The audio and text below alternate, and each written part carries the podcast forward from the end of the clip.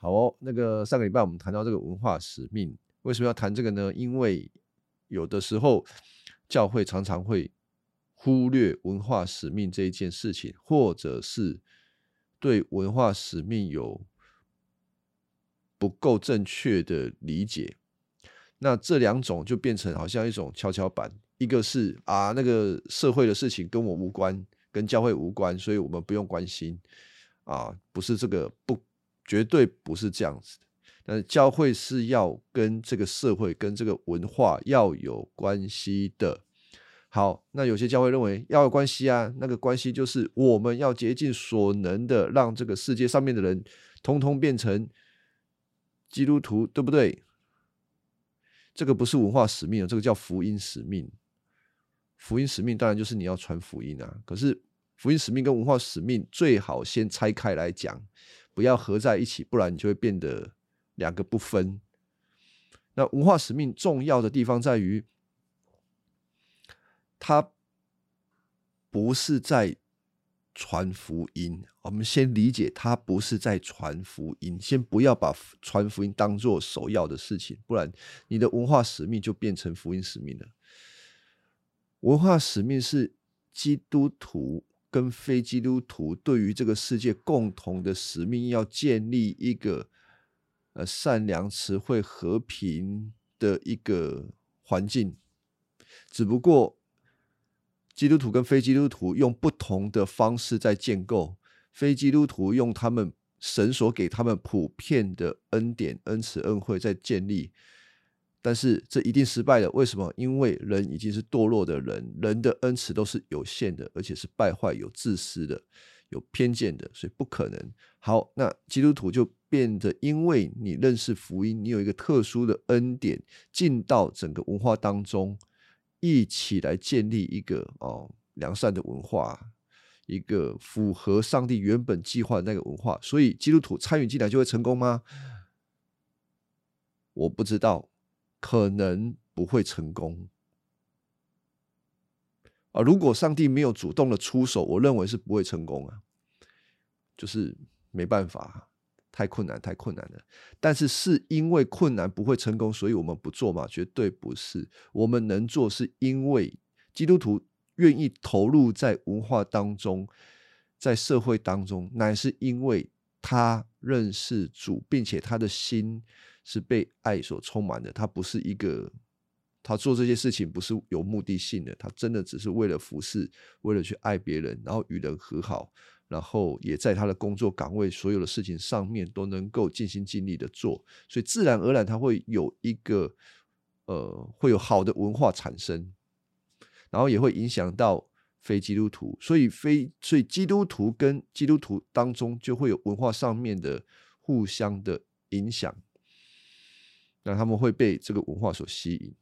那有的呃教会他们在传福音上面是用一种文化的宣教方式在传福音。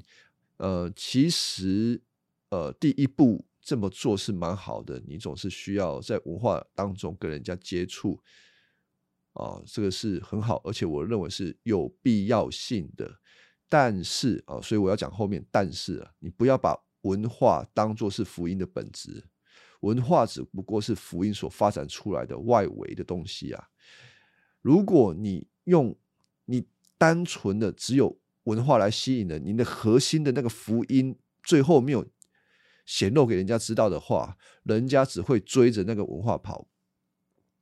他可能只是喜欢那个外在的样式，他却看不到内在最核心的东西。那个东西还是福音所以这个东西是很。很多方向可以讨论的，就是基督徒的这个在世界上面所扮演的角色。那也许你听了那么多，有没有比较简讲？可不可以讲简单一点的？好，讲简单一点的，就是基督徒好好认识福音，你自己好好被福音给喂养，你先成为一个好的基督徒啊，这个是第一步。接下来呢？你成为一个好的基督徒之后，你到了你各个场域当中，你不必急迫的要对每一个人邀请他们来教会，邀请他们要干什么干什么。你最基本的就是去爱他们，服务他们，把你的工作做好。啊，简单的讲就是这样子。啊，当然有人对你很有兴趣，那你就应当要纯净、温柔、敬畏的心，向他们表明你的信仰啊，就是你要跟他们做见证啊，就是这样子。好，啊，为什么讲这么多呢？因为上帝给这个以色列人进入迦南的事，按照亚伯拉罕的应许，就是亚伯拉罕之约这件事情来讲，以色列要做成这样子的工作，他们会有好的文化来吸引到其他人。然而他们没有遵守，他们没有遵守，所以最后就被赶出去了。啊，如果你们有，还是看一下我们那个讲义哈，应许的文化使命，我画了两个那个箭头的地方。应许的文化使命有两个往上的箭头的地方，第一个箭头是第一个时间表。圣经的历史当中，给我们看到一个短暂的历史，那个历史就是从亚当到挪亚，亚当到挪亚，这个是第一段历史，这一段历史。说明了什么呢？说明的是救赎历史的一个缩影。亚当，上帝所造的人堕落之后，然后接下来所产生所有的人没有办法回应神，所以我们看那个创世纪的那个头几章，就会听到经文说，那个时候的人越来越邪恶啊，遍地充满了邪恶，所有人都是自私的，那很恐怖啊。那很恐怖，之后怎么办？上帝就生气了，他就要把全地给灭掉，啊，灭掉。但是留下了挪亚跟挪亚这一家人，啊，为什么要留他们呢？上帝把人全部用洪水都这个流光了，其实无所谓啊，因为他们都是坏人啊，包括不要怀疑啊，挪亚也是他们。他们，啊，我应该这样讲，挪亚也是个罪人，但是他对上帝带着有一种信心跟盼望，所以呃，挪亚称，哎，上帝称挪亚是一个异人，他是活在上帝面前的人，他是一个独特的人，啊，但是那个时候的人都是恶人，上帝灭掉所有人，当然无所谓啊，就是符合上帝的公义嘛。那为什么要留挪亚这一家人呢？因为，因为上帝与亚当、夏娃立约，立什么约？立了一个救赎，不，立了一个恩典之约，不是救赎之约。虽然我不谈这个细节，反正就是恩典之约。立了一个恩典之约，就是说《创世纪》三章十五节。这个女人的后裔要伤蛇的头这一件事情，啊，是立约的。那表示说，亚当的后裔将来要成就整个上帝的工作，拯救上帝的百姓。哎，可是这个拯救的工作，那个后裔还没有生出来，那个还没有把撒旦给处理掉，上帝就气到把全地的人都灭了，应该不对吧？啊，当然不对啊。所以留了挪亚这一家人要延续下去，当然还有的是挪亚，他就是那一位应许之子，他是被应许的。应许是什么？挪亚的爸爸要生他的时候，就跟这个就讲了一句话，说啊，全地吼都骗满了这个劳苦咒诅，很痛苦啊，得不到安息啊，然后生下来这个。儿子要为全地带来安息，所以这个是挪亚的使命。也就是说，在整个救赎历史当中的第一段历史，最后所生的挪亚这个儿子，预表了耶稣基督的降生。他要带领他的百姓进到一个新世界。好，所以挪亚造了一个方舟。当然，拯救全世界的不是挪亚啊，挪亚不过就是被上帝呼召建了一个方舟，那一个方舟预表了上帝的救恩，就是耶稣基督带领他们这些人离开世界的毁灭，进到新世界去啊。所以这是整个圣经历史的第一段历史。第一段历史结束之后，就开始了第二段历史。第二段历史就是这个亚伯拉罕到大卫，亚伯拉罕到大卫，为了就是要让那个儿子生出来，要成为国度，然后这个国度要能够影响人。所以吼，从亚伯拉罕开始，他的后裔，呃，以撒、雅各，雅各跑到。雅各跟他十二个儿子跑到埃及，生了百万人之后，已经成为一个国家的规模。缺乏土地，缺乏土地的时候，再进被带领出来，进到埃及，成为一个国家的规模。现在怎么缺？就是缺了一个君王。好，缺君王，有人民嘛，有土地啊，缺君王啊。所以，沙漠耳记啊，就是在这样的一个背景下。来出来来写作啊，就是来告诉我们整个沙漠记背景的历史。君王要来出生，好，那我来想一下，这个整个萨摩尔记当中有三个重要的人物，一个叫萨摩尔，就第一个。这个讲义有写，就是神权制的守护者。第二个人物叫扫罗，扫罗我的副标题叫做“离开上帝的领袖”，啊，不符合神心意的领袖，可是他却是符合人们期待的领袖。然后第三个人物叫做大卫，大卫是忠诚的这个代表啊，大卫就是忠诚。对上帝忠诚的一个领袖，当然大卫不是完人哦。虽然大卫预表了基督，哎呀，你们会一直听我讲谁谁预表基督，谁预表基督？你就想，哎，怎么有那么多预表基督？啊，对啦，这种圣经它有它的有机性跟延展性，它有它的弹性。好，不要在这里解释这个东西，反正。圣经里面，整个旧约圣经都是照着耶稣讲的，所以你不要觉得很奇怪。所以大卫是预表基督，他是那一位王啊。大卫的儿子叫做所罗门，也是预表基督啊。对了，就跟你讲，都是预表基督啦。嗯，有些人就会讲说啊，都是预表基督，还有什么意义？都没有意义啊，那全部都讲基督啊，没有啦，这个太小看了。这样子的预表过去是带着旧约的。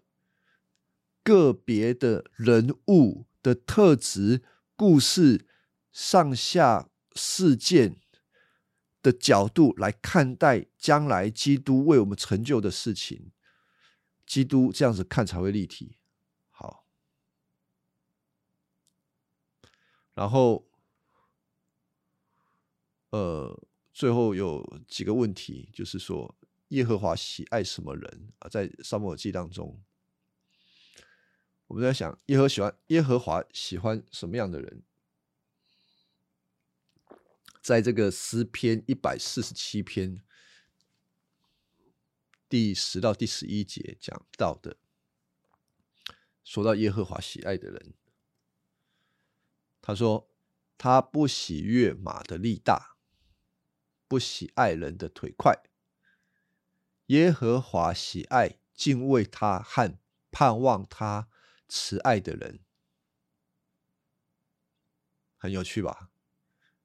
人喜欢什么人？人喜欢力气很大、跑得比马快。上帝不爱这个，上帝只喜欢敬畏他、盼望他慈爱的人。还有《萨母尔记上》十六章七节，耶和华对萨母尔说：“不要看他的外貌。”和身材高大，我不拣选他，因为耶和华看人不像人看人，人看外貌，耶和华看内心。所以耶和华喜欢什么样的人呢？他喜欢看人的内心，那内心要有什么呢？呃，就从上个礼拜我这个讲义开始就讲了，上帝要什么人？上帝要的人是把他自己放在他心里的人，上帝要这样子的人啊！如果他的心里没有耶和华，他再有才干，上帝都不喜欢他。好，我们再问一个问题，就是整个萨母耳记当中，大卫哪里比扫罗好？我们常常就是把这个大卫跟扫罗拿来比较，大卫跟扫罗拿来比较，好像扫罗真的很差、很糟糕，然后大卫很棒。但是我们到后面，其实我们做一些经文比较的时候，会发现其实某些角度，扫罗没那么坏，没那么糟糕，反倒好，我就直接讲答案了。你从道德上面看，扫罗比大卫好。哎，单从。个人的道德，扫罗比大卫好。啊，大卫这个人的道德，我们看到后面是不得了，他是犯奸淫、杀人、说谎啊，湮灭有没有湮灭证据？我不知道，到时候再看细节。他是一个大有问题的人呢。那这两个人到底？差在哪里？竟然上帝会说：“我喜悦的是少是大卫，他是我所喜悦的。凭什么这个道德这么差的人，竟然是上帝所喜悦的？差在哪里啊？大家要想。我这个之前也看到有人在评论旧约里面的人物，什么呃呃呃亚伯拉罕，呃这个挪亚。”以扫、雅各、摩西、大卫，哦，他们都是当时的伟人，他们都已经比当时的人来得更优秀、更有道德啊！我觉得这个是看错，真的看错。那个圣经从来没有一个角度要我们这么肯定人的道德，特别是上帝的百姓。这里很多人是道德上比一般人还差的。我们就讲那个亚伯拉罕，他被称之为信心之父。你知道，他是一个说谎的惯犯。他可以把他的老婆卖掉，他的道德比南方的君王还来的差。那个那个南方的君王名字叫做伊比亚比米勒，他是不认识神的人呢。亚比米勒是不认识神的人呢。那个时候，上帝已经跟。亚伯拉罕启示了你是天国的大使，哎，一个天国的大使跟亚比米勒一个不认识神的王比较起来，道德比别人还要差。亚比米勒还比这个亚伯拉罕来的公义。他亚比米勒跟他跟亚伯拉罕说：“你你你是想要整我是不是？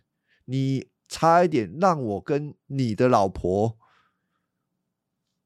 害我。”你差一点害我娶你老婆，我会犯很大的罪耶！这个显出亚比米勒都比亚伯拉罕来的有伦理道德。那其他那个什么啊，挪亚他最后也失败了。大卫根本不用说，大卫比乌利亚糟糕多少哦？所以在这些事情上面，我们。不要去过度的包装旧约的这一些人物，好像哦，他们是比这个没有，那到底差在哪里？就是非信徒跟信徒差在哪里？为什么上帝喜欢大卫，他不喜欢扫罗？如果扫罗道德那么好的话，大卫那么坏的话，到底差在哪里？那有时候我们问问这个教会弟兄姐妹。你想，你的道德有比你的同事好吗？你脾气有比你同事好吗？你做的善事有比其他宗教的那一些师兄师姐来的多吗？哎，我不是要贬低自自己弟兄姐妹哈，就是有的时候，如果我们从客观的东西来做评论的时候，我们不一定能够胜过那一些人，而且有些事情我们真的做的不如别人啊，我们要诚实。啊，但是为什么说我们是上帝的儿女，他们不是？在哪里？差异在哪里？差异在我们的心里有上帝的形象，应该说，我们的心对上帝有一个信心，我们信他，而不是信别人，不是信人自己，就差在这里。我们是对神有信心的。大卫能够讨神的心喜悦，不是因为他哪里好，而是。他心里有耶和华，他总是先想耶和华。在他犯罪之后，他当然会有一段时间心蒙子由，但是他的心里还是有耶和华。这个是基督徒跟非基督徒唯一的差异。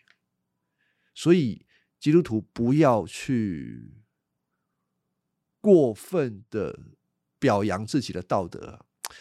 应该说，我们有好的道德啊，是应当要有，但是不要认为说基督徒就要有高道德，高到比啊拿来跟别人做比较，这个有时候会自自己打自己的嘴巴。我们不是要高举道德，我们要高举的是上帝的救恩，上帝的恩典。连我们这样子的人，上帝竟然会爱我们，拯救我们，这才是基督教跟其他宗教所不一样的东西。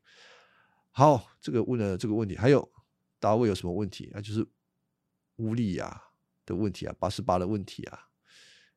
大卫的家族受到咒诅啊，大卫他在管家的事情，管理他儿子的事情也管得很糟糕啊。大卫还有他数点百姓最后被咒诅，在上摩记下二十四章就最后整个上摩记这样子，所以。前面这个都是跟大家开头，就是不要对大卫说他就一定很棒。他唯一棒的地方，唯一最值得我们学习的地方，就是他永远想上帝。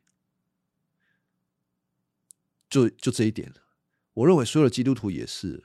你看，有些弟兄姐妹他很软弱，他常常犯错，他可能很难，他常常跌倒，但是怎么样？但是。我认为没有关系，不重要。他的生命在上帝手里。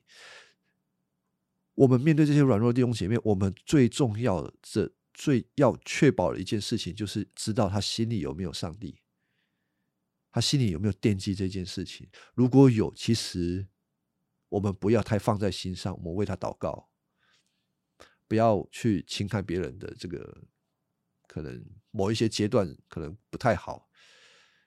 重点是他心里要有神。啊，所以其他的我认为不太重要。好，那最后一个我们啊，不倒数第二个，我们再谈一下这个大卫之约，在萨母耳记当中，哈，上帝会跟大卫立约，立一个约叫做大卫之约。将来有一位按照国家的宪法治理国度的君王，他会来做王啊，这叫做大卫之约。那个王是谁呢？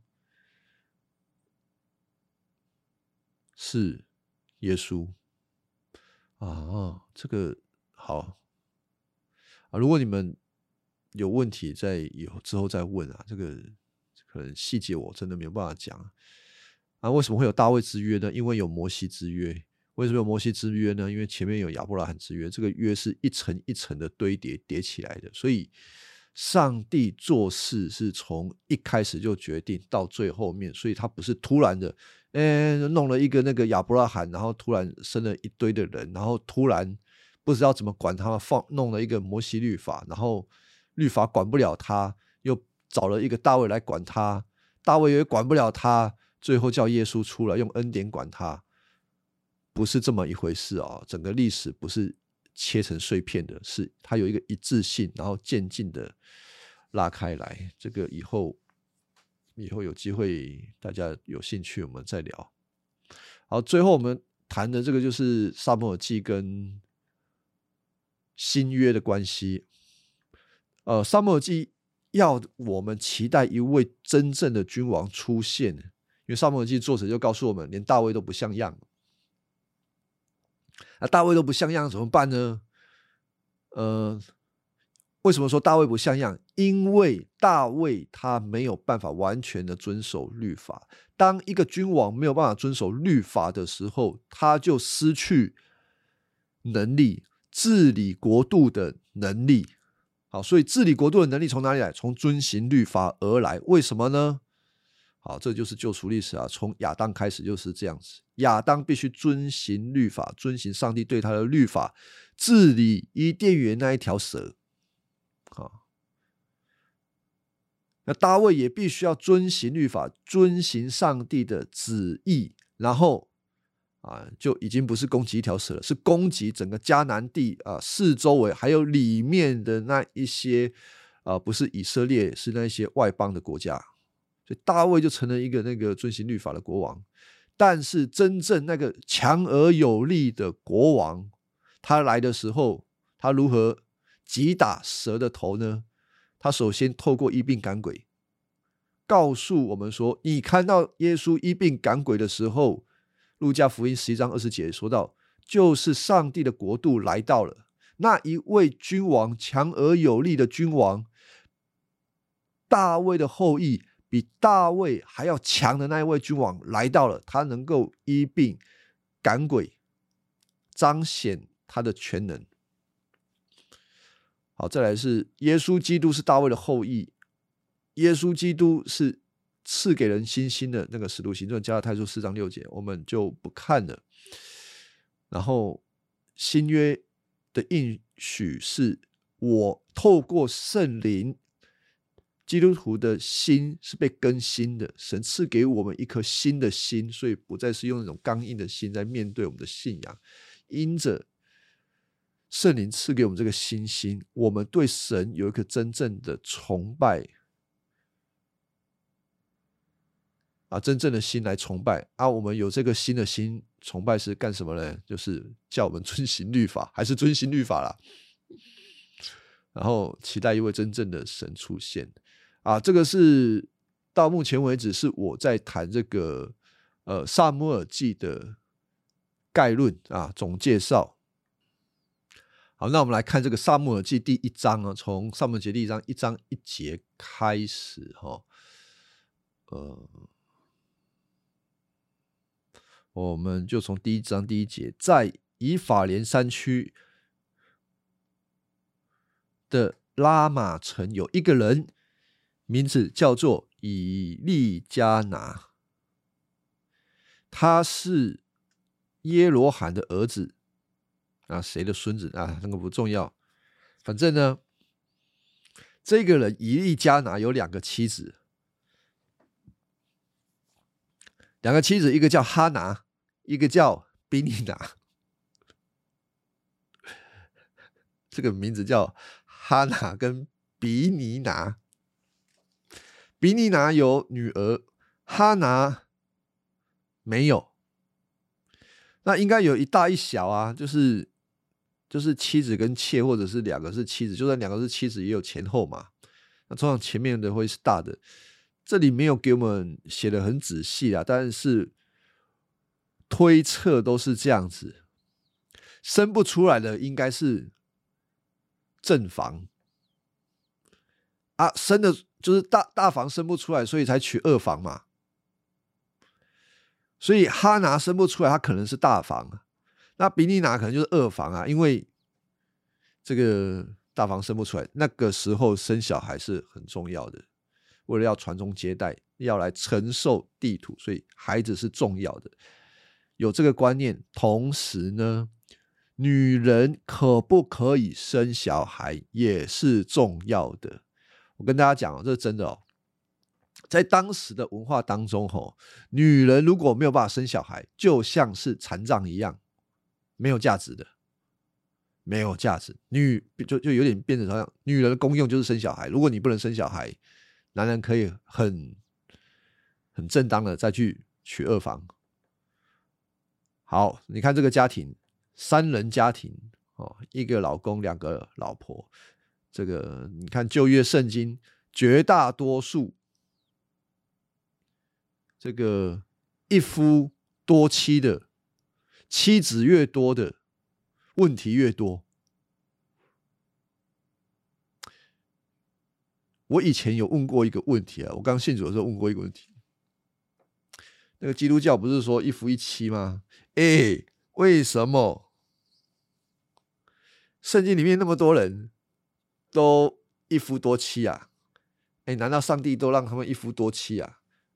不是这个意思哦，上帝没有没有允许他们一夫多妻啊。上帝要的就是一夫一妻啊，没有一夫多妻啊。那你怎么说这个以利加拿还有那个谁？那个亚伯拉罕，亚伯拉罕也娶两个，以撒只有娶一个，雅各娶了两个加两个，就是两个老婆加两个妾。他们的后代，尤其是大卫，他真是很棒，他不知道娶了多少个，逃难的时候也在娶。不过，比大卫厉害的是他的儿子所罗门。好像三千加七千吧，这个人可以干嘛？娶那么多，他可以干嘛？我不知道他可以干嘛。果然，那个国王王国就在他手中没了。好，所以哈，通常叫那个这个家庭哦，娶越多问题越多。那不要娶那么多该怎么办呢？如果你今天是这个以利加拿。那就没有小孩啊，怎么办？再娶一个吗？通常我们就会看到一件事情，就是人做的事情总是比上帝快，人想的方法总比上帝有用，好像是这样，对不对？可是吼，不是这样子哈。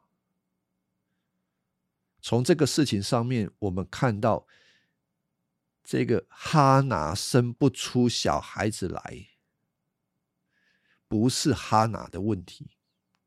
是上帝不让哈拿生啊？为什么会这样？他们好了，我先读经文了。从第三节，以利加拿每年都从拉玛到示罗去拜献祭，有以利的两个儿子，呃。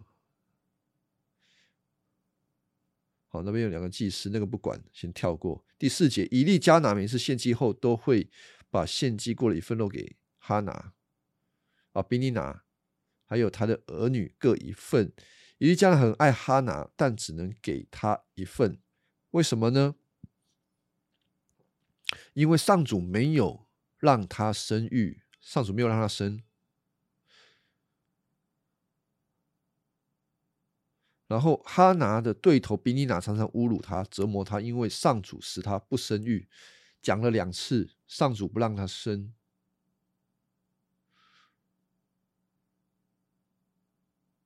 好，啊，有两节经文都说到他不能生，是因为上帝的关系。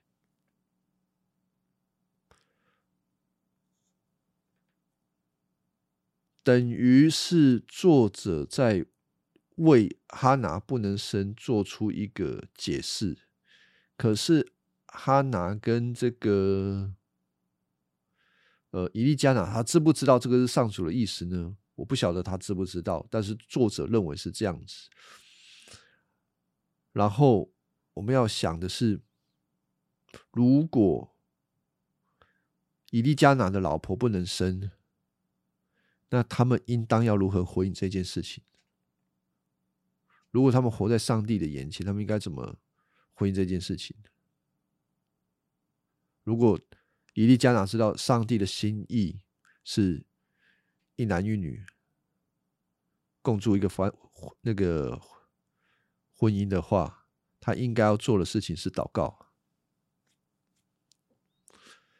可是有时候问题哦，家庭的问题都是这样子。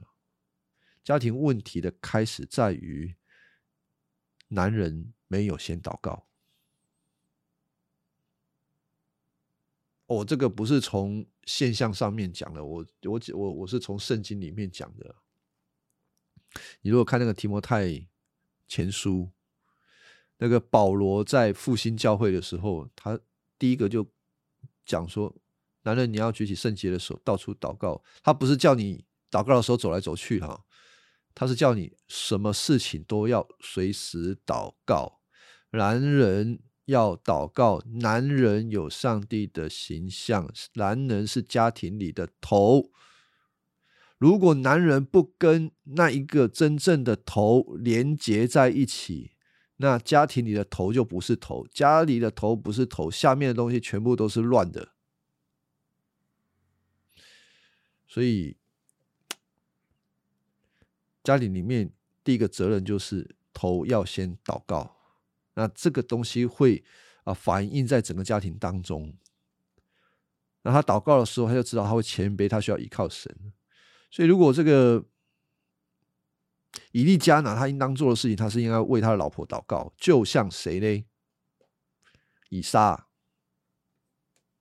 哎，他的这个祖宗啊，这个以利加拿的祖宗，因为都写在圣经里面，我们都查得到嘛。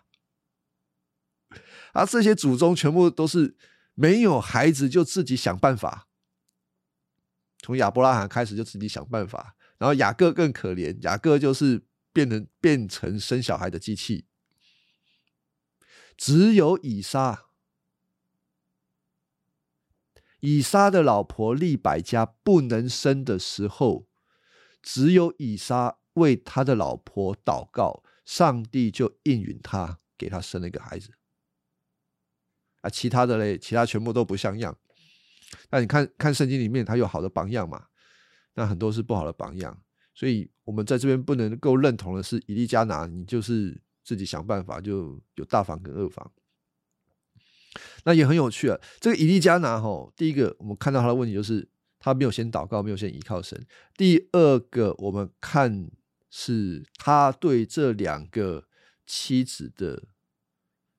态度也很有趣，就是他们在献祭的时候，献祭呃会有祭物，祭物拿去烤之后会有肉，会给他们吃嘛啊，吃肉的时候就会一人一份，一人一份。这个大房跟二房，大房哈拿，二房伊利加拿啊，不是啊，我一直讲错是不是？哈拿跟比尼拿。那比你拿有两个小孩，所以等于他那边有三份。他拿他就一个人，他就只能拿一份。呃，这段经文有点，如果你们是读和合本，可能有一点那个分不清楚，因为和合本好像是说他给哈拿两份，但是现代中文译本说到他只给这个哈拿一份。但是我我觉得这个呃翻译上面好像一个翻译两份，一个翻译一份有错，但是好像有差异，但是并不影响我们的解释。总体而言，这个分祭物要作者要营造出来的信息就是。哈拿是那一个很落寞的那一个，比尼拿是那一个比较强势的那一个，比较丰富的那一个，比较多人的那一个。好，所以跟这个一份两份无关，没差啦，就没没有差这个解释哈。好，那落寞的哈拿，他已经够够。够难过了，因为不能生小孩嘛，就好像没有价值。结果他的对头就常常欺负他，而人是这样子，人很人这个比利娜可以生小孩，生了两个小两个小孩，就对哈拿很不客气。为什么？为什么他会这样子？那那个我们可以想一想。为什么这个比尼拿会这样子？嗯，好，所以这个哈拿哈，他就是自己有小孩，不是啦，我一直讲错名字。比利拿自己有小孩，就情感哈拿，就觉得他比他优越。啊，其实这是一种很自私的心态啊！如果全世全世界当中啊，只有这两个女人，一个男人都不好都没有的话，应该比利拿不会这样子啊！偏偏谁叫两个女人住在同一个屋子里面啊，共拥有一个男人，这个就很重要了。要取得丈夫的全部，你总是得费尽心思嘛，不然你怎么在家庭里面混得下去？你就是要处理这个哈拿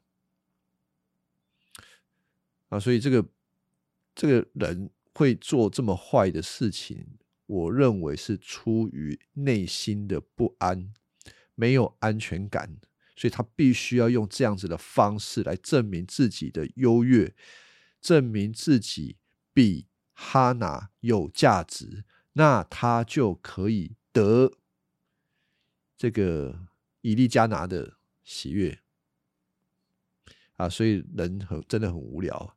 我说这个人就是没有以福音为中心啊！他真的要以福音为中心，不然他没救，你知道吗？他这一辈子就会不断的生小孩，然后不断的欺负。哈拿，那要怎么样他才能够以福音为中心？嗯，就是相信上帝，就是怎么说，做一个温柔娴熟的孩的女人，对人都多有良善，然后去好好的对待人家。你在家庭里面地位。不在于你可以生几个小孩，在于应该说，在于你有一个爱主的父亲、爱主的先生，然后你们是一个爱神的家庭啊！你们知道，你们是生活在一个呃上帝的家庭里面，上帝会看顾你、保护你，这是你们的安全来源。那毕竟他们旧约哈是还没有，相对于我们而言。还没有看到一个整全的福音，但是他们首先还是要对上帝要有信心。好，这个我们继续讲下去哈。啊，这个后面这个伊利加拿哈也很好笑，他就安慰这个，我觉得这个安慰是安慰吗？第八节，每年都这样子哦，然后每年他们都去庙那个什么圣殿里面献祭。伊利呃，比利拿就刺激哈拿，哈拿被刺激到会哭泣，会难过。然后丈夫，她这个丈夫伊利加拿吼，第八节就问这个问哈拿说：“哈拿啊，你在哭什么？你为什么不吃东西？为什么那样伤心难过？难道有我不胜过有十个儿子吗？”好啊，那。我问一下，如果你是哈娜，你觉得这个会是一个安慰吗？啊，或者说你觉得他讲这种话，他讲这种话过得去吗？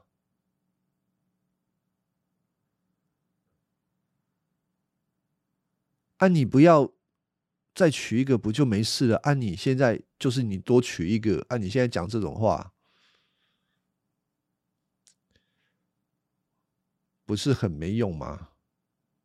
所以哈，在这段经文显出哈，这个以利加拿哈，他其实，嗯，就是说，他有点像是一个。想要讨好哈拿的人，可是他其实又很软弱，他没有办法处理家庭里面的问题。啊，如果你是一个男人，你应该好好的对你的这个二房讲，你不可以这样对对哈拿，你得处理。但是他没有处理，啊，就让这个事情不断的在发生。好，我我我希望这个速度可以快一点哈。然后结果嘞，哈娜很可怜。怎么办？不能生，上帝不让他生，不是哈拿身体健康的问题哦。啊，我想他是一个身体健康的，但是就是生不出来，它是一个很奇怪的现象。然后她的丈夫又是一个很软弱的，没有办法帮助她的，再加上她的二房常常欺负她，气到她很难受。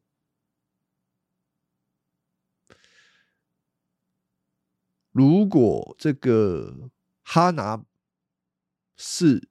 就我上个礼拜问的那个，如果哈拿这个人换作是拿二米，那会发生什么事？他可能会拿二米可能会疯掉，拿二米就会每天抱怨，每天抱怨这个上帝故意的搞我，上帝搞我，对不对？把我嫁给这个人。害我的人生变成黑暗的，我所有的一切都毁了，有可能是这样子。但是，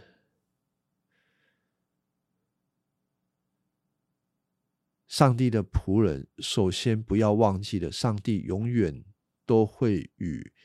他自己的百姓同在，上帝要等的是一个愿意听他话、向他祷告的人。哈拿没有抱怨，哈拿选择祷告。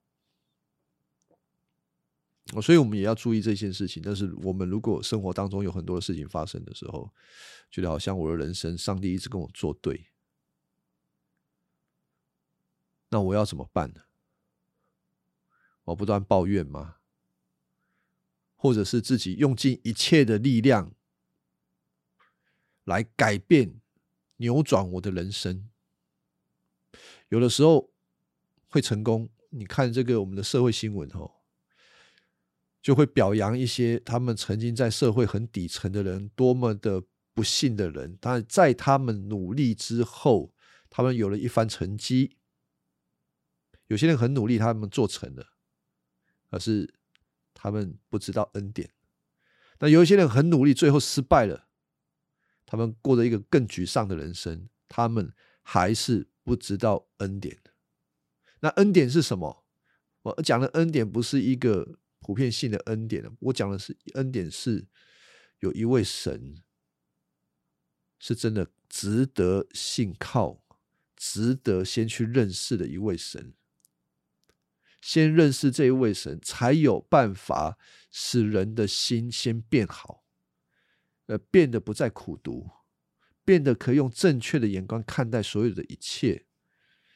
就像我们上次，呃，上一个这个路德记所讲的，如果拿二米的心没有被纠正，他会永远对上帝生气。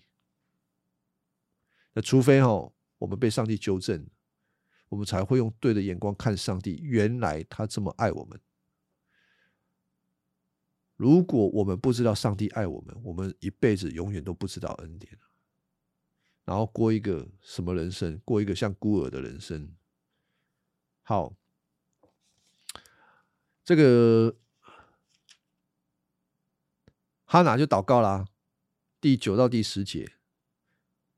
有一次，他们在示罗上主的店里面啊，献祭完吃完饭，哈拿就站起来，非常难过，一面痛哭，哇，哭到不行。他说：“痛哭就是哭到不行，我的人生怎么那么悲惨啊？我人生为什么会落到这个境况啊？啊，一直哭，一直哭，然后一面向上帝祷告。啊，我我我们想，他可能真的是已经崩溃了，就是。”他人生真的不知道该怎么办，他崩溃了，就是一直哭，一直祷告，一直哭，一直祷告。然后，祭司以利坐在殿门旁，你会发现沙漠记很有趣，他把一对一些很奇怪的人放在一起。祭司应该是上帝的仆人，因为他是祭司嘛。他祭司是专门处理这个圣殿里面的一些大大小小的事情，也包括了这个祭祀的事情。同时，祭司他也好像有一种中保的职分，他应该是要关心他的百姓的。可是这个以利，他虽然是祭司，可是实际上。他不太像祭司哦，就从这里看哦，啊，那个哈娜已经在他面前一边祷告一边哭，结果他说什么？他说，以利就看他的嘴唇，就跟他讲说：“啊，你是喝酒醉吗？”他说：“你醉的不够吗？”不要再酒醉了。我先讲一下这个，我先回过头讲一下那个第十一节，哈拿就许愿了。他一边哭一边祷告一边许愿。他许的愿是对上帝说：“上主万军之统帅啊啊，愿你垂顾婢女的苦情，眷念我，不要忘掉我。如果你赐给我一个儿子，我许愿把他终身献给你，一辈子。”不剃头发，他指的就是要让他的儿子做拿细尔人，拿细尔人，而且是一辈子的。拿细尔人不一定要做一辈子，拿细尔人按照摩西律法，他是可以有一段时间，然后恢复他的身份。但哈拿的祷告当中，他所献的是一个终身的拿细尔人，永远归给耶和华。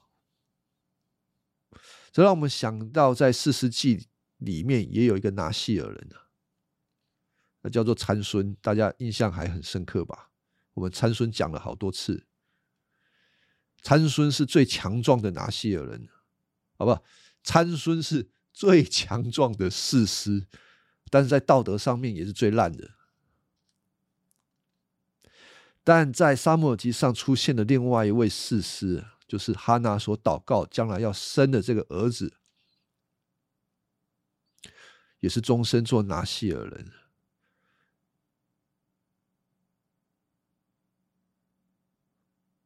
所以这是哈拿对。上主所许的愿，这个儿这个儿子会改变整个以色列的历史。好，所以他就一直祷告啊，结果这个这个祭司以利就想说你是喝醉酒，他什么都看不清楚。其实他看不清楚是有道理的，因为后面我们就是怀疑以利的身体不好，他应该有这个。白内障，我不是在开玩笑。我看到后面，你有可能他有白内障啊，所以什么都看不清，因为是晚上的关系，他年纪又大了。